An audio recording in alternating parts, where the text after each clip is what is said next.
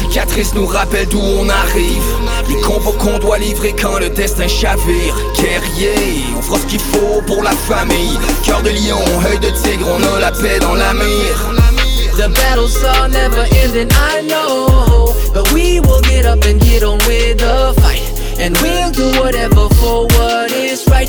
Just put your trust in us, in us. Salut tout le monde, bienvenue à Entretien avec un guerrier. Aujourd'hui, on reçoit Carlos Najim, propriétaire de l'école AMR, euh, son arrive sud de Montréal. Salut Carlos, ça va? Allô? Ben oui, toi? Ben oui, super, super. Hey Manu? Salut, ça va bien? Ben oui, ben oui. Oui. Écoute, Carlos, euh, dans le fond, on commence tout le temps avec un petit peu la même question. Euh, je sais que toi, tu voulais un petit peu aller où est-ce que ton dojo, mais quand même, euh, de où est-ce que tu viens? Quand est-ce que le- les martiaux sont apparus dans ta vie? Puis euh, quand est-ce que tu as ouvert ton dojo? Ça peut, euh, tu peux commencer avec ça rapidement, mais quand est-ce que tu as commencé? Quand est-ce que tu as ta ceinture noire? Puis euh, tout ça, là? Bien sûr, bien sûr. Ben moi, j'ai commencé le karaté à 5 ans. C'était pour me mettre en forme, dans le fond. Je faisais du soccer. Sauf que, comme on sait, le soccer, c'est l'été. Puis l'été au Québec, Mm-hmm. ça dure pas trop longtemps. Ouais. Mes parents ils cherchaient une activité à faire durant le restant de l'année. Puis ma mère aimait, aimait bien Bruce Lee. Donc, ils ont décidé le karaté. Euh, puis après ça, ben, j'ai vraiment aimé ça. J'ai embarqué là-dedans à 5 ans. Après ça, j'ai fait mon premier tournoi à 8 ans. Puis là, je suis tombé en amour avec les compétitions. Donc, j'ai continué à partir de là les compétitions. C'était lequel Euh, ton premier tournoi? C'était le Montréal Open, ce tournoi de kicks. Oh wow, OK. En quelle année? Je pense, euh, pas très bon avec les dates. 2004? Genre- 2004, Ouais. 2003, 2004. Ouais, 2000. ouais. Ouais, Dans le temps que c'était les gros trophées bleus, là?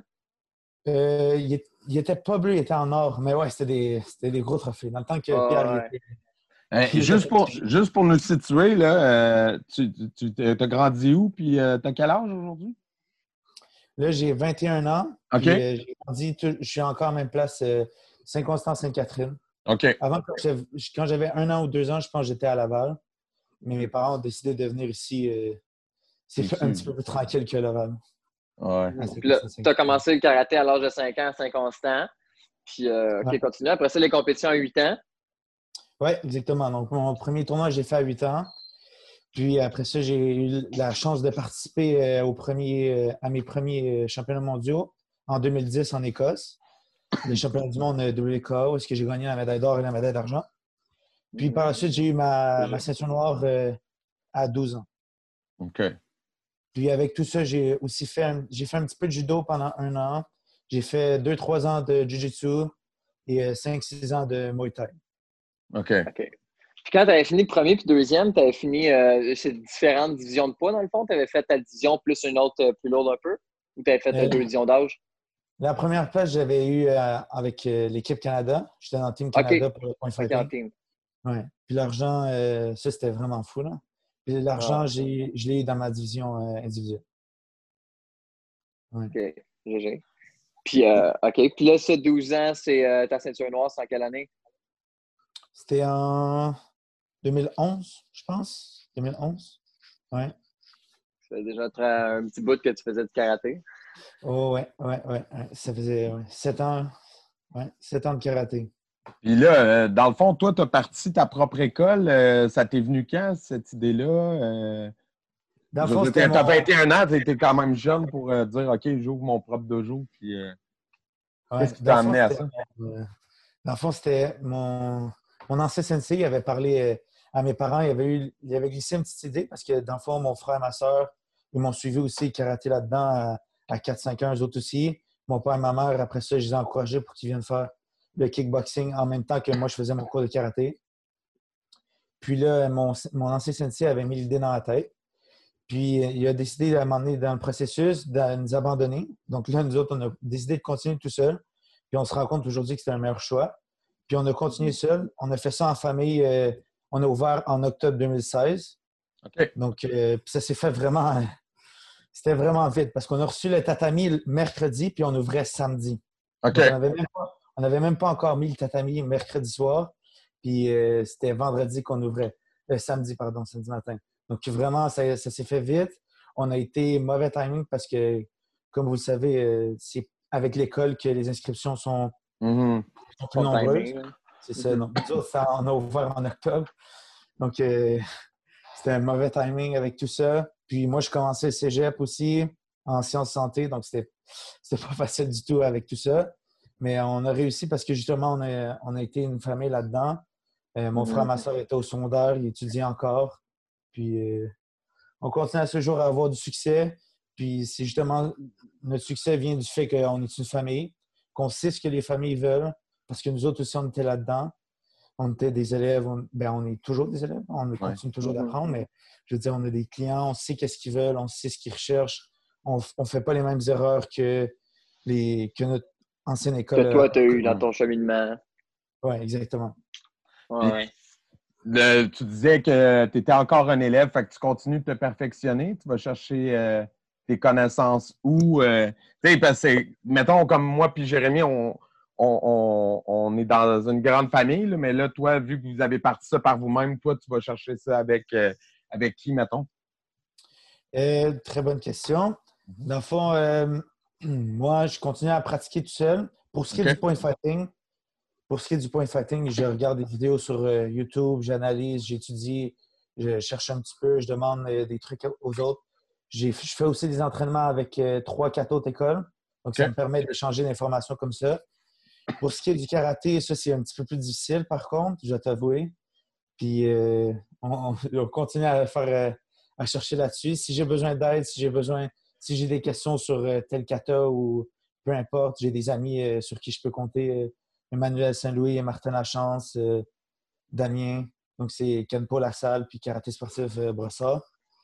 OK. c'est ça. OK. Fait que t'enseignes euh, du Kenpo, le style. Euh, ouais, Kenpo, mais les katas sont plus, sont plus sur Inryo. OK. c'est le style bizarre que tu connais, là. Ouais, ouais. on avait pratiqué ensemble étant jeune, moi et Jérémy, puis on, avec, connaît, le style. Vous ah, avez avec beaucoup de points de fight. Oui, c'est ça. Vous avez déjà fighté ensemble?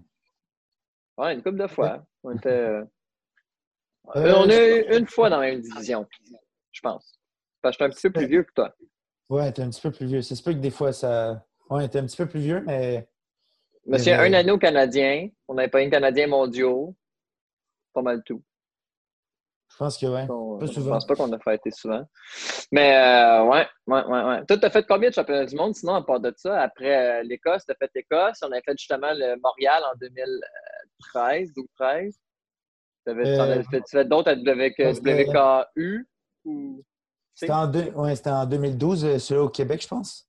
C'était en 2012. Là, j'avais eu la bronze. Tu as raison. Là, j'avais eu la bronze dans ma division individuelle. Puis par la suite, l'année d'après, en 2013, j'ai eu la chance d'aller au Irish Open. C'est pas un championnat du monde, mais on peut dire que c'est une grosse compé. Ouais. J'ai eu la bronze là aussi. Puis euh, cette année, j'ai eu la chance euh, d'aller à Niagara Falls, vu que c'était proche. J'ai eu euh, deux médailles de bronze là aussi. Ouais. Grosse compé, grosse. Puis entre les deux, tu t'es entraîné puis tu as build up ton école, dans le fond? Euh, oui, dans le fond, on a eu une période difficile euh, financièrement en 2013. Et puis, c'était un petit peu loin, donc ça coûtait cher, tout ça. Donc, c'est pour ça qu'on n'a pas pu participer. Puis après ça, il fallait, ouvrir mon, école. Puis justement, en 2016, euh, j'avais aucun partenaire d'entraînement. J'avais zéro partenaire d'entraînement. Mon frère était il n'avait pas encore euh, la, puberté. Il n'avait pas encore passé dans ça, donc il était encore très petit. Et puis, euh, mm-hmm. ça ne me faisait pas des partenaires d'entraînement idéal. Mais justement, j'ai eu la chance d'avoir euh, Emmanuel Saint-Louis et Martin Lachance et, et toutes ces belles personnes-là qui sont encore là dans ma vie pour euh, m'aider à m'entraîner. Puis mon frère, là, il a grandi, puis il est capable de bien me pousser. donc, merci à mon frère Ronnie. Puis là, ben, j'imagine que maintenant, l'école s'est développée, puis tu as des élèves aussi pour, pour fighter avec toi. Euh, oui, exactement. Là, j'ai beaucoup plus euh, d'élèves. Le point fighting, c'est un peu moins connu, donc c'est un petit peu plus difficile d'accrocher les élèves là-dedans. Mais j'en ai, une couple, on est rendu une dizaine, euh, une quinzaine dans le point fighting qui sont sérieux et qui font de la compétition. Donc, ça, c'est vraiment cool. Puis, ouais, on a une équipe de compétition. Justement, cette année, j'ai réussi à amener trois personnes avec moi, mon frère, ma soeur, puis un de mes élèves au championnat du monde. C'était cool. Puis euh, dans les arts martiaux, toi, tu étais qui tes modèles? Parce que de ce que j'entends, tu étais très focusé sur, euh, sur le combat, sur le point de fight. Fait que tu vas avoir des, des, des role models euh, ou des gens qui t'inspirent dans, dans ce domaine-là? Ouais, beaucoup, beaucoup. Dans le fond, moi, j'ai regardé vraiment YouTube, puis j'essaie de, de copier littéralement le style des autres. Il y avait Zolt avec sa jambe. Il y avait Raymond. Daniels. Il y avait Raymond Daniels, bien sûr. Euh, Jack Felton. Il y en a plusieurs. Jack Felton, il était vraiment bon, j'ai trouvé, parce qu'il était, vraiment focusé sur son combat. Puis quand il y avait des, échanges, il restait, même si les arbitres ne donnaient pas un bon, euh, un bon call, lui, il restait vraiment focus sur le combat. Il montrait aucune émotion, puis il était vraiment bon partout. Donc, lui, j'ai vraiment aimé comme combattant. Donc, j'imagine qu'à travers tes élèves, c'est très focusé aussi sur le combat. Si toi, c'est ta passion, tu dois pousser beaucoup là-dessus chez vous. Euh, justement, euh, pas vraiment. J'aime vraiment le point fighting. Ouais. Puis avant, on m'a appris à détester le kata traditionnel à mon ancienne école. On m'a Mhm. appris vraiment à le détester, puis on faisait vraiment pas attention à ça. C'est que moi, en ouvrant mon école, j'ai découvert euh, quasiment une passion, une nouvelle passion là-dedans dans le kata. Ouais, c'est difficile à dire, mais j'ai vraiment commencé à aimer ça. J'ai commencé à m'investir. Puis j'ai beaucoup d'élèves qui participent aussi en kata, puis qui gagnent euh, aussi des premières places, sont très compétitifs. Puis ça, on est vraiment fiers de ça parce que justement, j'ai appris à faire des bons kata tout seul et puis euh, à enlever les mauvaises habitudes de, de mes anciens euh, professeurs. Mhm. Fait que c'est vraiment la vraiment la preuve que l'élève qui veut, euh, il peut aller euh, trouver la source par lui-même, là, même s'il y a eu un, un instructeur euh, so-so, là. Oui, dans, dans, les, dans le point fighting, il était, il était très bon, même, même si à un moment donné, il me suffit. Il n'était pas, euh, il était pas assez euh, bon quand j'ai avancé. Ouais. Je me suis rendu compte qu'il fallait que quand même je fasse mes recherches. Mais en kata, c'était vra- c'était vraiment pas bon du tout. Mais j'ai j'ai écouté mon père dans les katas, j'ai fait des recherches, et puis euh, on est rendu là. Puis, euh, Mais- dès- Mais tu sais, je pense qu'en combat, en combat, euh, tout le monde, tu sais, euh, tout le monde peut t'apporter quelque chose, mais maintenant, tout le monde t'apporte un maximum. tu sais. Après ça, c'est beaucoup, je pense, c'est d'entretenir le niveau, tu sais. Puis oui, si tu veux monter ton niveau, ben, c'est justement, comme tu disais, ben, c'est t'entraîner avec d'autres gens, développer d'autres techniques, faire. euh, parce que tu sais, n'importe quel prof, tu passes euh, 10-15 ans avec, à un moment donné, il n'y a plus rien à t'apprendre, ben, donc il t'a tout appris, là, tu sais. Mais Ouais. ouais. il était calé, il était calé en salle, Steph. Il y avait, il y avait aussi Carl dans ce temps-là, là-bas. Là. Ouais, ouais. Tu as bien raison là-dessus. Il faut entretenir ça. Puis justement, c'est pour ça que c'était difficile en 2016 parce que j'avais juste mon frère et ma soeur. Puis il pesait vraiment pas mon poids. Il n'allait pas à ma vitesse, tout ça. Donc c'est pour ça que c'était vraiment difficile. Mais il y a aussi une évolution qui se passe dans le point fighting en tout temps. Il y a eu une grosse évolution. Oui, c'est vraiment fou. Il y a une grosse évolution. c'est- c'est- C'était coupe la jambe back fist sur le coup de pied en rond. Mhm. Puis ça, mon, mon professeur, justement, il n'a pas, euh, il a pas vu ça venir. Ouais, il n'a pas vu ça venir. Puis on s'est fait. euh, je me suis fait laver contre euh, des donc contre euh, des adversaires que je battais normalement 10-0. Donc ça, j'ai Mhm. appris ça tout seul. Puis euh, vraiment, ce qui, ce qui m'aide, ce qui nous aide vraiment, c'est qu'on est focusé sur la famille. Chacun apporte quelque chose. Mon père, il, regarde, il, analyse vraiment les vidéos. Il m'apporte des conseils. Mon frère et ma soeur sont, sont toujours là pour m'aider dans les cours. Ils m'apportent des nouvelles idées. Ils donnent des cours aussi. Puis ma mère aussi, elle donne des cours. Donc, on est tous ensemble une famille. Puis c'est ce qui fait la force de notre dojo. Puis Ouais, si puis ça tu- marche bien parce que, tu sais, quand même en compétition, là, ça, ça dévisse là. en combat. Là. Oui, merci beaucoup. Puis vous êtes situé où, juste? Parce que euh, Roussillon, euh, je sais à peu près dans quel coin vous êtes, mais juste, euh, c'est où exactement? C'est sur, euh, c'est dans la ville de la Prairie, OK. 1080 boulevard Tachereau, à côté de l'école de la Magdalene. OK. Fait que c'est sur la rive sud. Ouais. OK, cool. Puis euh, là, en ce moment, toi, euh, t'es- t'habites-tu euh, en appart ou t'habites euh, encore avec tes parents? Genre, tu fais quoi pendant le confinement?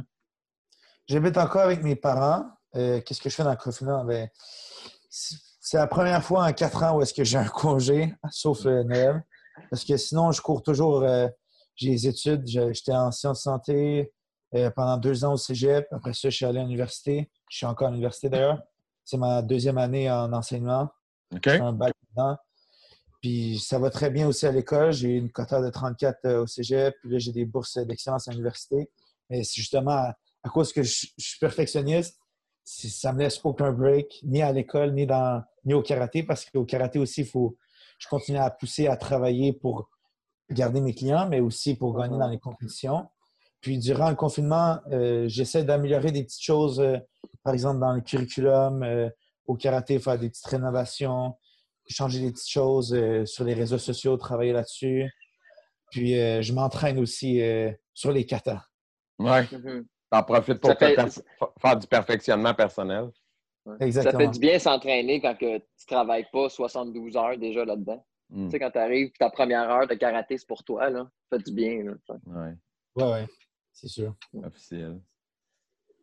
Puis euh, là, sinon, euh, c'était quoi votre plan de match euh, cette année? T'avais-tu des aspirations au championnat du monde qui viennent de tomber à l'eau à cause de ton... Oui, beaucoup, parce que, ben, premièrement, il y avait le Québec Open. Je, je voulais Ouais. vraiment, je m'attendais à de gros résultats de cette année de ma part, parce que l'année passée, j'étais en finale euh, du grand champion sur le stage. Puis là, cette année, je voulais vraiment le gagner, mais euh, ça va être l'année prochaine. Puis là, cette année, il y avait les championnats du monde de WKU qui étaient au Québec, qui étaient à Mhm. Québec, pardon. Donc, pour ça, c'était vraiment intéressant parce que c'était proche, puis euh, c'est vraiment bon, mais finalement. euh, ça- ça- heureusement, ça va être reporté à la même place. Mais moi, je suis curieux, l'an passé, c'était contre qui la finale euh, au Québec Open? C'était contre euh, Brendan Ballou, un gars de Straight Up. Ça, a fini, ça a fini très serré. C'était un très bon combat. Puis, je vais avoir ma revanche. Ah, c'est des choses qui arrivent, man. Combat, là, ça, ça va tellement, tellement vite, c'est fou. là. Fais-tu des, des tournois dans le circuit euh, NASCAR aux États-Unis? Tu vas-tu. euh, Euh, J'aimerais vraiment, ouais, j'aimerais vraiment ça. J'aimerais vraiment, vraiment ça, aller là-bas, faire mon nom, puis avoir, euh, tu sais, aller chercher plus de notoriété, puis aller chercher euh, des gros trophées. Mais c'est vraiment difficile avec l'école, c'est vraiment difficile avec mon école de karaté, d'avoir tout ça, puis de, de gérer tout ça en même temps, c'est vraiment difficile. Mais j'essaie de faire mon possible pour que justement, quand il y a les gros tournois comme le Québec Open ou les championnats du monde qui sont proches, d'y aller puis de donner mon maximum. Mais on espère que dans les années à venir, je me libère un petit peu plus puis je sois capable de- d'avoir d'autres instructeurs que mon frère, ma soeur, qui soient capables de donner des cours. Comme ça, je vais pouvoir aller au championnat du monde puis faire des tournois aussi NASCA. C'est ce qui Mhm. m'intéresse aussi. Là, tu- tu- Puis euh, là, tu es en enseignement pour aller enseigner. euh, tu, tu vas enseigner au secondaire? Ou... Oui, dans le fond, je ne sais pas encore si je vais. Dans le fond, mon bac, je ne sais pas encore si ça va juste être un parachute ou si je vais vraiment l'utiliser puis je- aller en enseignement. Mais je vais. C'est sûr qu'au départ, je vais essayer de, de gérer le karaté à 100 Mhm. Puis après ça, si ça ne marche pas, je vais, je vais pouvoir avoir mon parachute au cas où avec euh, mon bac en enseignement au secondaire. Puis, euh, mais ouais, c'est sûr que ça va marcher. euh, perfectionniste comme je suis, c'est sûr que ça va marcher. Ben, de toute façon, au début, tu peux sûrement t'en servir, ne serait-ce que pour faire de la suppléance. euh, le temps que Oui. ton dojo atteigne le niveau qui te convient pour dire Ah, je fais ça à temps plein. Ouais. Surtout ces temps-ci, il manque beaucoup d'en- d'enseignants. Ben. C'est ça. C'est une situation un peu. euh, ouais, c'est ça. C'est un, un drôle de timing pour, euh, pour étudier Ouais. en enseignement. hein. Ouais, c'est bizarre, hein? Ça a coupé, live? Le? Non, non, ça a été ça. Ça tout va bien. Puis, euh, va. co- comment, comment tu vois ça, toi, de ton œil d'étudiant en enseignement, tout ce qui se passe? euh, c'est quoi ton impression là, sur le fait qu'on renvoie les élèves euh, à l'école euh, là, là, en ce moment? Ben clairement, c'est juste pour euh, faire démarrer l'économie parce que je vois pas. Surtout, moi, je suis au, son- au secondaire, mais je me rappelle qu'au primaire, il n'y a pas grand-chose à voir en un mois au primaire. Surtout que les parents, ils sont très, très aptes à donner des cours euh, justement à leurs enfants à la maison. C'est, Je pense que tous les parents sont très bien équipés, puis le gouvernement, il donne des trousses pédagogiques, je pense. Donc, Mhm. si- les parents sont très équipés. Ils pourraient très bien faire ça à la maison. Mais on veut que les parents, justement, aillent, euh, aillent travailler pour euh, faire rouler l'économie, pour éviter une crise économique éventuelle, là, qui, Ouais, ça, ça s'en vient. Là. Ouais. Mais pour le secondaire, je pense que c'est une bonne idée de faire des cours en ligne. Je pense que c'est bien pensé, puis que les, les adolescents sont vraiment capables, euh, avec le mot qui reste, de, de suivre en ligne. Mais par contre, c'est sûr que c'est difficile pour les élèves qui sont en difficulté, là, parce qu'il y en a plusieurs qui, ont, qui requièrent beaucoup plus d'aide. Mhm. Donc, euh, Officiel. je sais pas comment le gouvernement va faire avec eux. Mais c'est drôle, euh, il y a quelque chose qu'on a, que j'avais pas comme pris conscience, mais les élèves du secondaire cette année n'auront pas de balle de finissant, tu sais, comme c'est Ouais. fou, mais c'est quand même quelque chose d'important dans un parcours. euh, quand tu finis le secondaire 5, tu fais comme, tu sais, je vais avoir. Ben, moi, personnellement, je dis ça, puis je suis même pas allé à mon bal. là. Mais, mais, mais tu sais, en général, je parle en culture populaire, là, c'est c'est comme un huge step, puis là, comme tout le monde s'est cancellé, là. Oubliez ça, il n'y en aura pas. Pas- ma, soeur, pareil. ma soeur, justement, est en secondaire 5. Là, euh, son bal est annulé, ce qui fait pas vraiment plaisir. Puis Mhm. s- surtout pour les filles, quand tu dépenses beaucoup d'argent pour une robe, puis euh, Ouais. c'est annulé, c'est pas très cool. Puis il y a le bal, mais on s'entend aussi que l'après-bal est, est deux fois mieux. Ouais, ouais. c'est ça. Ah, c'est triste. Ouais. Qu'est-ce Comme si tu as veux 18 ans cette année. Là. Hmm. C'est pas le temps. Là. Mauvais pas le temps de faire le party. Ouais, ouais. Euh. Ça me fait penser, euh, toi, euh, pendant, pendant le confinement, avec tes élèves, pour garder le contact, est-ce que tu euh, faisais des lives avec eux? Est-ce que tu les juste leur donnes des nouvelles de temps en temps sur ta page pour dire ah, oubliez-moi pas, on s'en vient bientôt? Comment tu gardes le contact avec eux? Euh, en fait, euh, je fais deux, trois cours par semaine, deux cours de karaté les mardis et jeudis à 18h45 en direct sur notre Facebook. Donc, on le fait avec eux, ce qui permet de les motiver. Puis, ils nous voient en même temps, ils nous voient en, direct, ce qui fait en sorte que ça leur donne une motivation de plus. Puis, on met des cours aussi, ces mêmes cours-là, on les met sur YouTube, on les envoie par courriel. Euh, on envoie aussi des, jeux, des messages par courriel. Je donne aussi des cours privés. Puis aussi, on a un, cours d'entraînement physique euh, les samedis matins à 9h30. C'est sûr que c'est difficile de donner des cours avancés à, ces personnes, à des personnes euh, pour pas que tout le monde voit nos techniques, puis Mhm. surtout en point fighting, euh, les, les techniques avancées. Mais on donne des cours privés justement sur Zoom ou sur FaceTime, ce Mhm. qui peut aider euh, pour les personnes qui sont euh, intéressées, ceux qui sont avancés. Sinon, euh, c'est ça, on envoie des courriels, messages Facebook. Ben, vous c'est cool pareil. Ben ouais, vous gardez le lien euh, avec les élèves. C'est bon, ça, c'est important. Tu as été commandité euh, une couple de fois, euh, right? Je pense, euh, quand par l'équipe Hayabusa, peut-être plus jeune ou Full Force ou quelque chose de même. Euh, en tout cas, parle-nous de ça. Tu as été déjà approché, je pense, une ou deux fois. Je pense qu'en ce moment, tu es avec NMAC. Fait que, euh, parle-nous de ça. Qui qui t'avait approché? Comment ça s'est passé? Bien sûr. Euh, J'étais avec euh, l'équipe Blitz Demal, étant jeune, l'équipe Ouais, de qui était une très bonne équipe. On était l'équipe euh, junior, probablement la, meilleure dans ce temps-là euh, au monde. On était vraiment, vraiment fort. Il y avait Jérémy Franqueur, moi, Zachary Jouvreau. Euh, il y en avait plein, plein, plein. On était, on était vraiment beaucoup. On était vraiment beaucoup. Puis après, après ça, par la suite, euh, notre coach il a décidé de nous retirer. Mon ancien, euh, mon ancien a décidé de nous retirer. Puis l'équipe nous payait les équipements, les tournois, tout ça. Puis mon ancien sensei a décidé de tout nous retirer, tous ceux qui étaient dans l'équipe, pour euh, aucune raison. Il avait dit si- simplement qu'il voulait, euh, qu'il voulait nous. euh, qu'il voulait- que c'est lui qui voulait nous coacher, qui voulait, qui voulait euh, vraiment se sentir, qui voulait vraiment sentir qu'on était dans, dans son équipe à lui. Et dans le fond, Mhm. c'était littéralement pour l'argent, pour qu'on paye pour ses équipements, puis qu'on représente lui dans les tournois.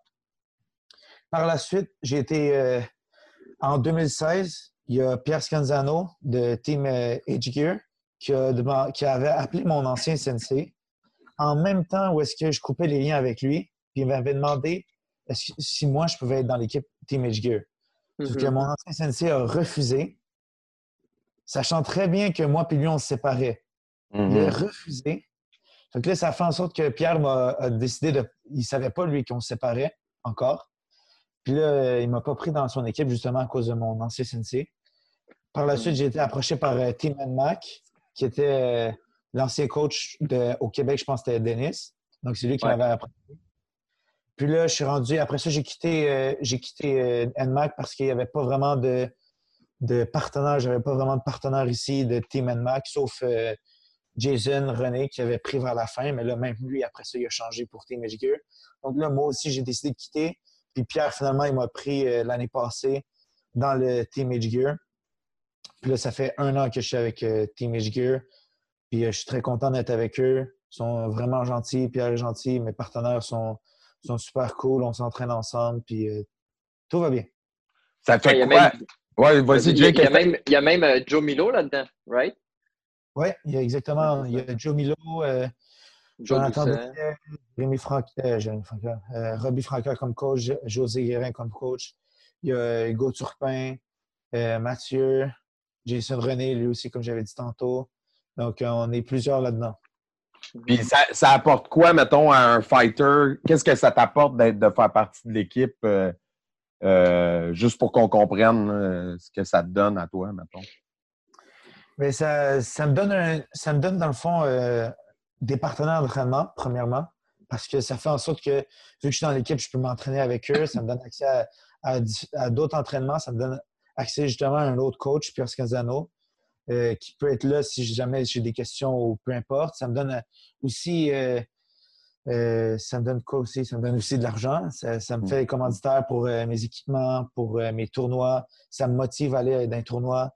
Puis aussi, je peux faire euh, des team fights avec mes coéquipiers puis m'assurer que ces coéquipiers-là soient, soient vraiment bons, soient de haut calibre. Puis euh, c'est ça. Donc, ça me motive beaucoup euh, de faire partie de l'équipe Team Gear, de me faire commanditer. C'est ça. Ça te permet de pousser plus loin dans la compétition parce que ça te donne un soutien, euh, dans le fond, logistique, là, si on. Exactement. Ça enlève de la pression, que ça, ça enlève beaucoup de pression financièrement. Puis ça me motive d'aller dans les tournois, ça me motive euh, d'avoir des partenaires aussi. Mhm. Ça me soutient vraiment à tous les niveaux, mentalement, financièrement, euh, physiquement. Oui, parce que les gens ne savent pas toujours, mais en général, de façon générale, tous les sports amateurs coûtent cher. Tu sais, les parents qui, qui ont des enfants qui jouent au hockey le savent, là, ça coûte une fortune. Euh, le baseball, c'est la même affaire. Tout, tout ce qui est compétitif, puis le karaté, c'est la même chose. là. Quand tu vas en tournoi à l'étranger ou même juste aller à Québec, c'est niaiseux, mais passer la fin de semaine là, l'hôtel, euh, manger, le déplacement, ça vient cher. Exactement. hein. Ouais, ça monte vite les prix. C'est très, très cher. Surtout dans... là, les deux dernières années, je pense que ça s'est vraiment amélioré les tournois, mais les... tu remontes cinq ans avant, c'était des petites, des petites médailles, euh, les, les divisions 70 chaque, euh, puis c'est juste des petits tournois. Puis donc là, ça, ça fait que ça coûte cher, ça démotive les gens. Les gens ne veulent plus aller dans les tournois, mais avec, avec les commanditaires, ça fait en sorte que que, ça- que justement, je peux, je peux me permettre d'aller dans les tournois, je peux me permettre d'aller euh, pousser, euh, d'aller euh, dans les tournois, peu, importe c'est où. Par exemple, à Québec Open, justement, j'aurais été, j'aurais été là-bas, puis j'aurais été, ma, ma division aurait été, toutes mes divisions auraient été commanditées Mhm. et payées.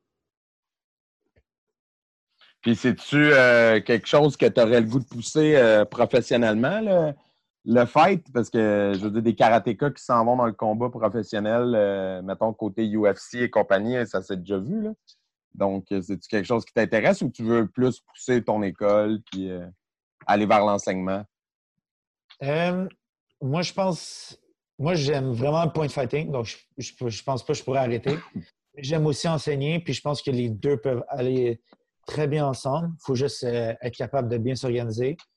Euh, donc, le point fighting, c'est sûr que je vais toujours continuer, puis c'est- certain que dans les prochaines années, je vais aller aux États-Unis, je vais aller au Irish Open encore euh, plusieurs fois.